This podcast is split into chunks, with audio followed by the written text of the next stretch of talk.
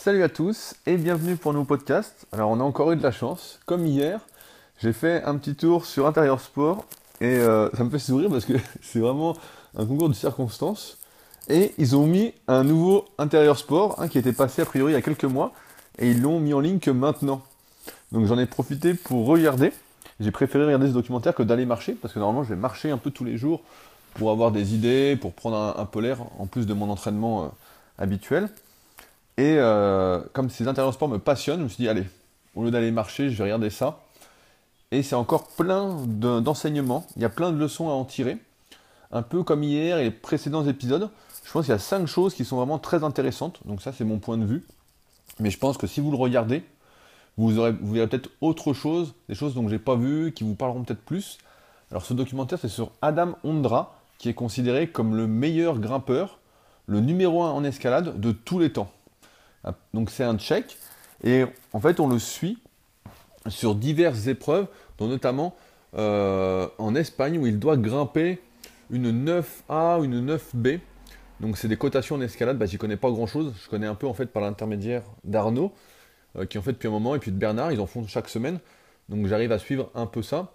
Et puis on avait fait un épisode featuring, pour ceux qui l'ont pas vu, avec Julia Chanourdi, euh, l'une des top 10 mondiales euh, en escalade, qui a passé une 9A, je crois, et dont on s'occupe depuis peu euh, en suivi coaching. Un suivi coaching d'ailleurs qui est complet actuellement, donc si on a qui s'intéresse de travailler avec moi là-dessus, je vous conseille de m'envoyer un mail directement via mon site rudicoya.com pour réserver votre place dès que justement j'aurai des arrêts de coaching. À savoir que ma priorité va bien évidemment à ceux qui sont inscrits, qui font partie de la rubrique membre sur méthodesp.andicoya, ceux avec qui j'échange chaque jour, que je connais un peu plus, parce que j'ai plus d'affinité évidemment avec les gens euh, que je côtoie chaque jour, avec qui je réfléchis, je discute, aussi bien de musculation que de tout et n'importe quoi, en fait de la vie, quoi, tout simplement. Donc pour ceux qui voudraient vraiment se faire coacher euh, dans tous les cas, écrivez-moi, ou sinon bah, inscrivez-vous directement sur la rubrique, il y a une liste d'attente prioritaire pour le coaching. Donc Adam Ondra, numéro 1 mondial euh, d'escalade. Et ça commence très fort ce documentaire parce que ça parle directement de quelque chose qu'on a déjà abordé ensemble. Et il dit, il faut une passion dans la vie pour vivre follement. Sans passion, il n'y aura pas de réel bonheur. Et c'est vrai que si on n'arrive pas à être passionné de quelque chose, j'ai connu beaucoup de personnes au fil des années qui justement se cherchaient toujours, n'avaient pas de passion, ne savaient pas, n'avaient rien en fait qui les faisait vibrer. Et ces personnes-là avaient du mal à être heureuses. Et donc je pense comme je disais euh, précédemment, que tout le monde peut avoir une passion, peut trouver sa passion. Le tout, c'est toujours de chercher, continuer à chercher, à tester des activités, à être curieux en fait. Je pense que la curiosité aide vraiment à se trouver, à trouver ce qui nous rend heureux, ce qui nous passionne. Et à partir du moment où on est passionné, ben en fait les choses découlent d'elles-mêmes. Je pense que ça se sent quand je fais ces podcasts que je suis passionné de muscu, que je suis passionné un peu de psychologie. Et tout de suite, ça fait un meilleur contenu, ça fait quelque chose qui fait plaisir, qui fait vibrer. Et sans ça, bah, je serais sans doute moins heureux si j'avais pas de passion, si j'avais pas la musculation et tout. Et donc ces podcasts pour parler un peu avec vous. Mais c'est le premier point, je pense, vraiment important que souligne Adam Ondra, c'est dans les premières minutes, et tout de suite ça plante le décor d'un épisode, encore une fois, super intéressant. Je le redis, pour ceux qui ne suivent pas tous les épisodes et qui me découvrent aujourd'hui, si vous voulez accéder à cet épisode, donc c'est gratuit, il suffit de taper intérieur sport sur Google, et donc c'est l'épisode sur Adam Ondra, bah, c'est assez facile à trouver ensuite sur le site. La deuxième chose, c'est qu'en escalade, si vous n'avez jamais fait, moi j'en ai fait qu'une fois, j'ai fait un peu de blog, donc euh, je n'avais pas persévéré plus que ça. C'est pas trop mon truc pour l'instant. Et en fait, tous les grands champions font euh, beaucoup de visualisation. Ils font beaucoup, en fait, ils regardent la voie. Euh, ils la font une fois, comme ça, tranquillement, sans forcer, peut-être sans arriver en haut, en arrêtant avant de se fatiguer.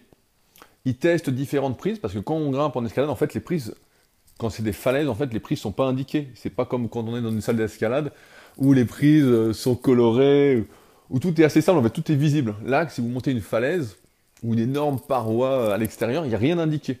Donc là, on voit Adam, pareil, qui teste une voie qui lui résiste, cette voie en Espagne, et il la teste, et il mémorise ensuite, il fait un gros travail de mémorisation, on le voit, sur comment il a mis ses mains, comment il s'est placé, et visualise en même temps ce qui, de, ce qui pourrait faire de mieux, etc. Et je pense que c'est très important de parler de ça parce que, au-delà de parler de la visualisation, dont on a déjà parlé et dont on reparlera, je pense que je ferai vraiment un épisode là-dessus consacré euh, à la visualisation parce que j'ai beaucoup de choses à dire. Je pense que là, on voit l'impact, l'importance de ce qu'on appelle le sixième sens, à savoir l'intuition. À un moment, on le voit au championnat du monde 2016 avec d'autres grimpeurs, et en fait, les voix sont dévoilées au dernier moment, qu'à la voix euh, finale, et dévoilées au dernier moment. Et donc, tous ensemble, ils essayent de d'apprendre la voix, sans, ils n'ont pas le droit de la tester, de l'apprendre, de voir les différentes prises, de se faire un schéma dans leur tête, de visualiser comment ils vont grimper, etc. Et en même temps, ils, se donnent des conseils, mais sans savoir si ce sont des bons conseils ou pas, parce que chaque grimpeur, comme en musculation, chaque personne a ses points forts, ses points faibles, en fonction de sa morpho-anatomie. Et là, euh, il résume bien la chose, le, le Adam. Il dit à un moment, il dit, donc on ne sait pas si les conseils sont vrais des autres, etc. Et en fait, au final, chacun grimpe comme il le sent. Et ça me fait penser à un truc. Euh, c'était une interview de Tom Platz que j'avais lu quand j'étais gamin, qui disait à un moment, euh, il est interviewé par Michael Gundil, et euh, Michael Gundil lui disait mais comment tu savais par exemple parce que Tom Platz était connu pour faire des entraînements assez fous quoi. D'un jour, il planifiait rien, donc forcément, bah, vous, vous, avez bien compris, hein, c'était un pratiquant dopé qui s'entraînait un peu dans tous les sens et qui avait un levier super pour le squat. C'est-à-dire qu'il descendait vraiment très très droit. C'est là qu'on voit encore une fois l'importance de, bien déterminer ses longueurs osseuses. Ça permet tout de suite de savoir si on est fait ou pas pour le squat. Et la plupart bah, ne sont pas faits pour. Et c'est pour ça qu'il y a autant de blessures là-dedans. Et donc il disait qu'il avait vite trouvé, en fait, euh, cette intuition pour lui de ce qu'il devait faire, euh, ce sixième sens en quelque sorte. Il savait ce qu'il devait faire pour progresser, il le sentait. Et c'est vrai que moi, j'ai rapidement senti également à un moment ce qui me convenait ce qui ne me convenait pas comme cycle de progression, comme schéma d'entraînement. Et j'ai réussi à me faire confiance, à compter sur moi là-dessus. C'est ce dont on a parlé dans le podcast, le plus sûr chemin vers la liberté. Savoir qu'on peut compter sur soi, qu'on peut avoir confiance en soi pour justement trouver ce qui va nous correspondre au mieux. Mais ça, c'est toujours, évidemment, c'est pas possible dès le début quand on commence la musculation. Il faut déjà, en général, d'expérience plusieurs années. Et on voit que si ce passage, en fait, ne se fait pas à un moment, ce sixième sens, euh, si on ne fait qu'appliquer sans avoir justement cette intuition de comment faut faire pour réussir, pour progresser, etc., si on n'est pas aidé en fait par soi-même, à un moment on stagne. C'est quelque chose dont j'avais déjà parlé avec Arnaud justement en coaching, et j'ai remarqué qu'il y avait deux catégories d'élèves. On peut dire il y a ceux qui à un moment en fait développent ce sens, ce sixième sens, si on peut dire cette intuition. Alors forcément il faut avoir les connaissances en morpho-anatomie, il faut connaître les cycles de progression, il faut bien choisir ses exercices, personnaliser son programme, son alimentation, etc. Mais à un moment, il y a une étape de plus qui va amener plus loin. Et je pense que c'est ça, c'est se faire confiance. C'est pas comme l'entraînement la sensation. Je vois certains venir qui me diraient ça, mais ça n'a rien à voir avec les sensations d'entraînement. Je sens bien mes muscles ou quoi. Ça, on s'en fout.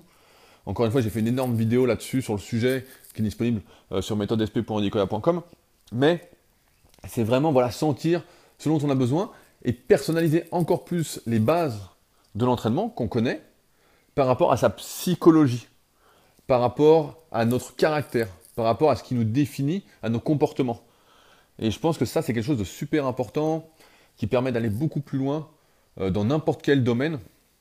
Mais ça ne peut se passer, si on revient au premier point, que si on s'entraîne vraiment avec passion, qu'on est passionné par ce qu'on fait. Sinon, il y a un moment, ce truc ne se fait pas. Et si ça ne se fait pas, bah, on bloque à un certain niveau et on ne dépassera jamais ce niveau-là. Donc euh, là, c'était vraiment, je trouvais ça super intéressant. Enfin, vous verrez dans le documentaire. Euh, ensuite, il parle d'un truc qui est, je vois, c'est super intéressant, mais c'est vrai que ça ouvre pas mal de perspectives. Il parle des croyances. En fait, il est devant une voie et il se dit, il dit, tu sais, cette voie, bah, il y a des jours, euh, je m'en fais toute une montagne. Et puis d'autres jours, je me dis, bah, en fait, elle va être super facile. Et on voit là pourquoi les croyances sont très importantes Parce qu'elles vont déterminer comment on appréhende quelque chose. Euh, bah, je vais donner un exemple. Ce matin, j'ai fait ma séance de cuisse.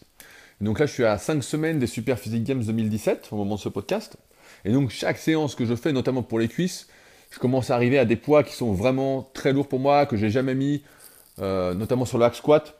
Et j'ai une appréhension euh, terrible en fait avant la séance. Où je me dis oh là là, comment ça va passer? Comment ça va être? Alors après, je me mets dans le jus, je me mets dans l'action, je commence à m'énerver, à visualiser, à penser à mon objectif avant la séance, etc. Mais j'ai toujours cette appréhension de me dire, c'est, ça va être super dur, quoi. Et puis bon, bah, ça passe chaque, chaque semaine, mais la façon dont on voit les choses, si on pense que ça va être dur ou que ça va être facile, ça change complètement la difficulté ressentie.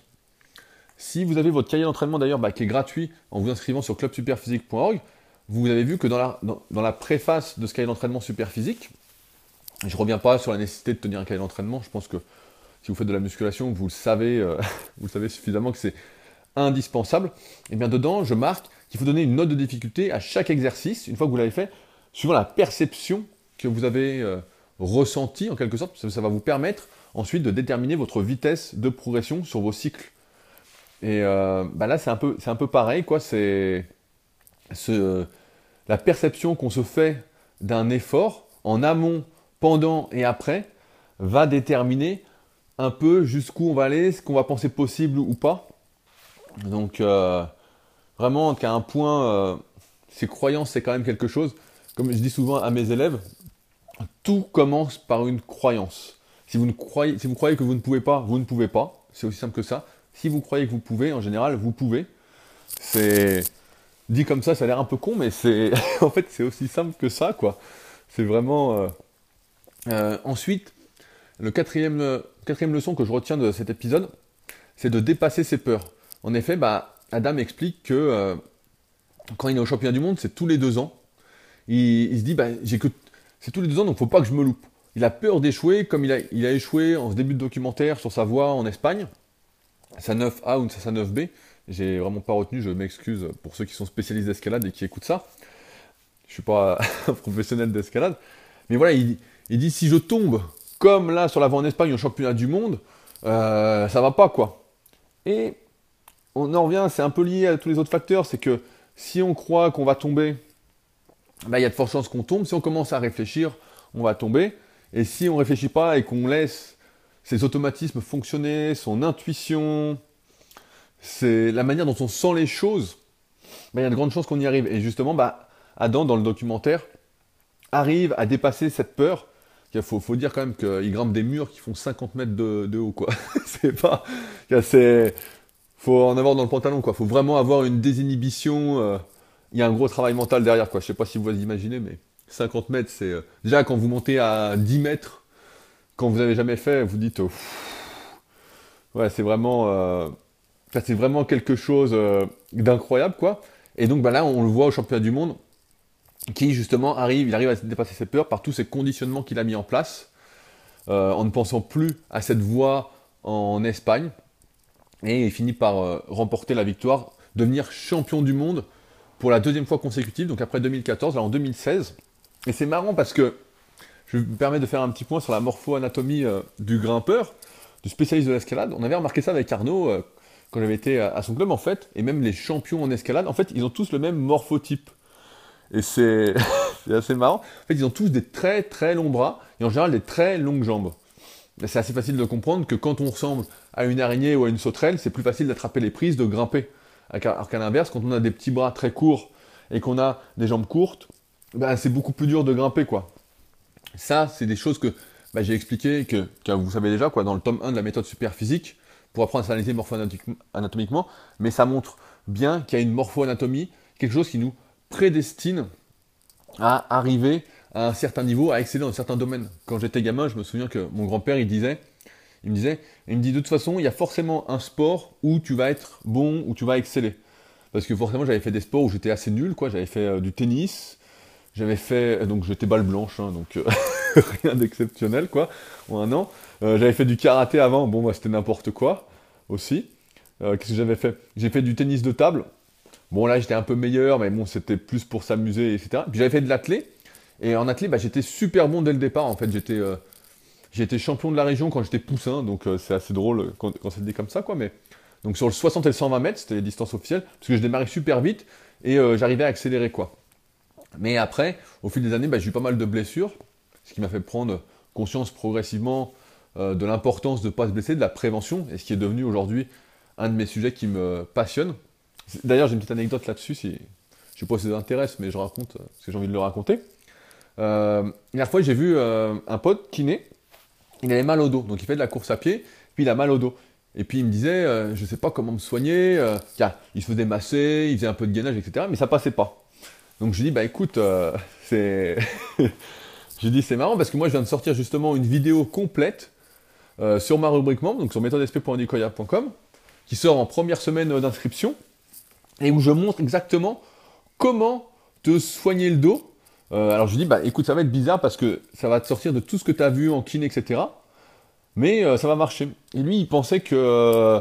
il me dit, bah non, il me dit, attends, si on l'a pas vu, nanana, il est vachement dans le, dans le scolaire, quoi, il est encore assez jeune, il vient d'avoir son diplôme il n'y a pas longtemps. Et hier, il est passé, et je lui ai montré, je lui ai fait faire les exercices. Donc il y en a pour 10 minutes à peu près. Et après, toute la soirée, donc euh, on, a, déconné et tout, mais il me dit putain, il me dit j'ai plus mal au dos quoi. Il me dit c'est dingue, il me dit ça fait euh, deux mois que j'ai mal au dos, personne n'arrive à rien faire. Alors qu'il est kiné, il est entouré de kiné, etc. Et il dit là tu montres trois, trois exos.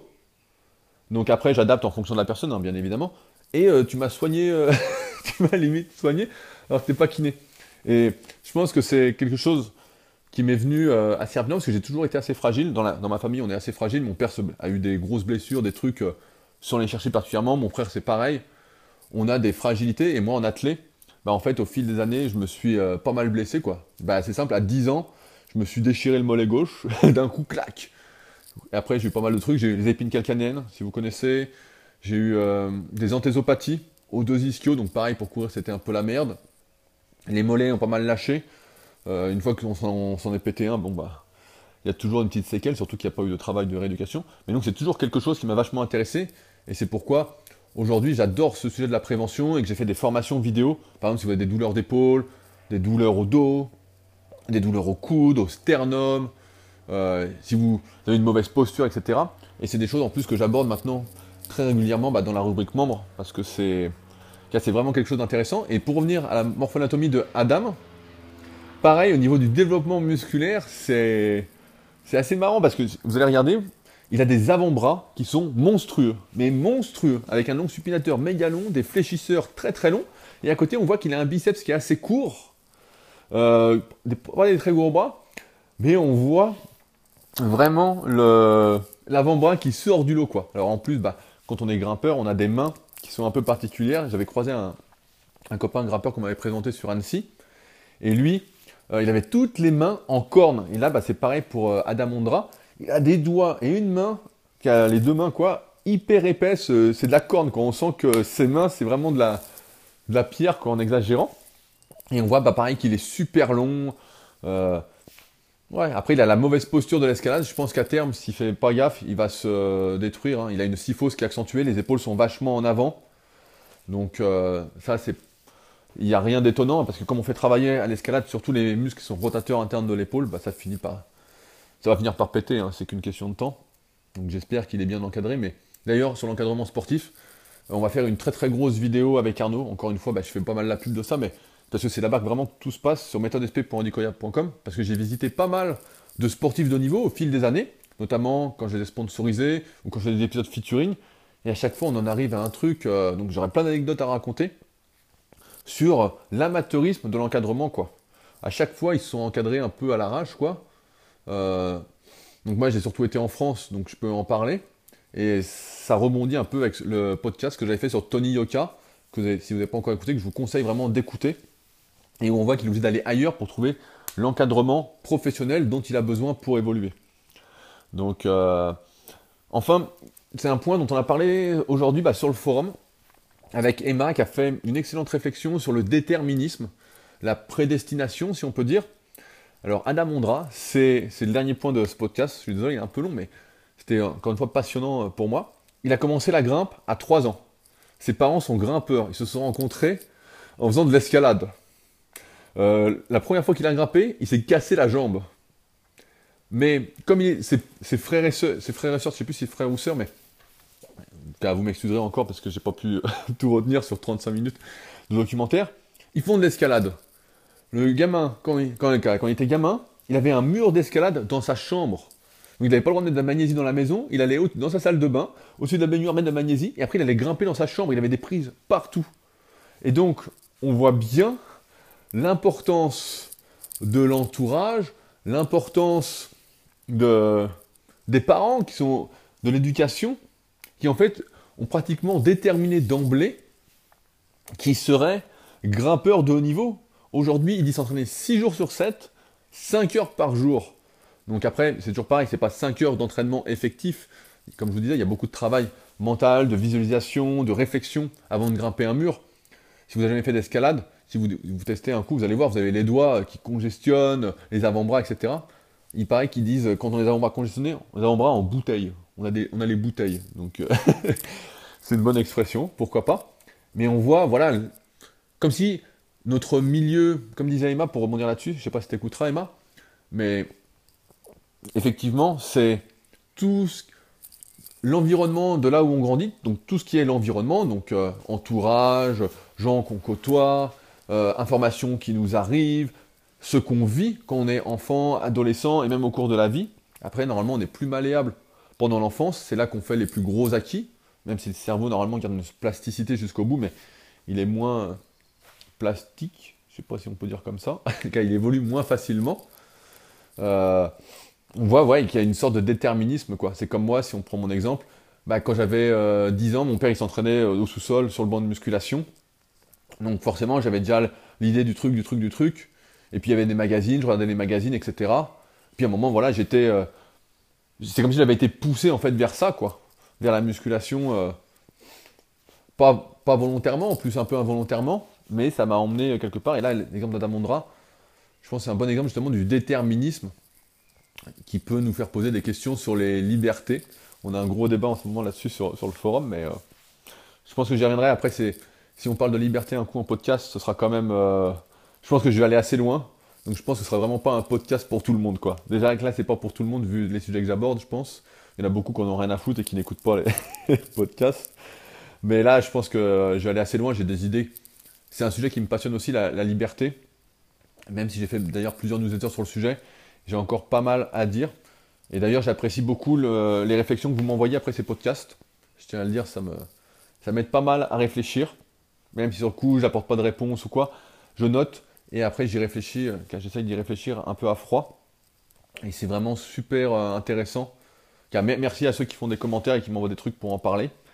Le plus simple, bah, encore une fois, c'est sur le forum. C'est là où on parle vraiment en détail, tranquillement, entre nous, sans avoir de casse-couilles qui vient nous emmerder, qui vient donner son avis alors qu'il n'y connaît pas grand-chose. Là, on est entre gens respectueux, positifs, volontaires, qui veulent être responsables d'eux-mêmes, agir en connaissance de cause, sans aucun jugement.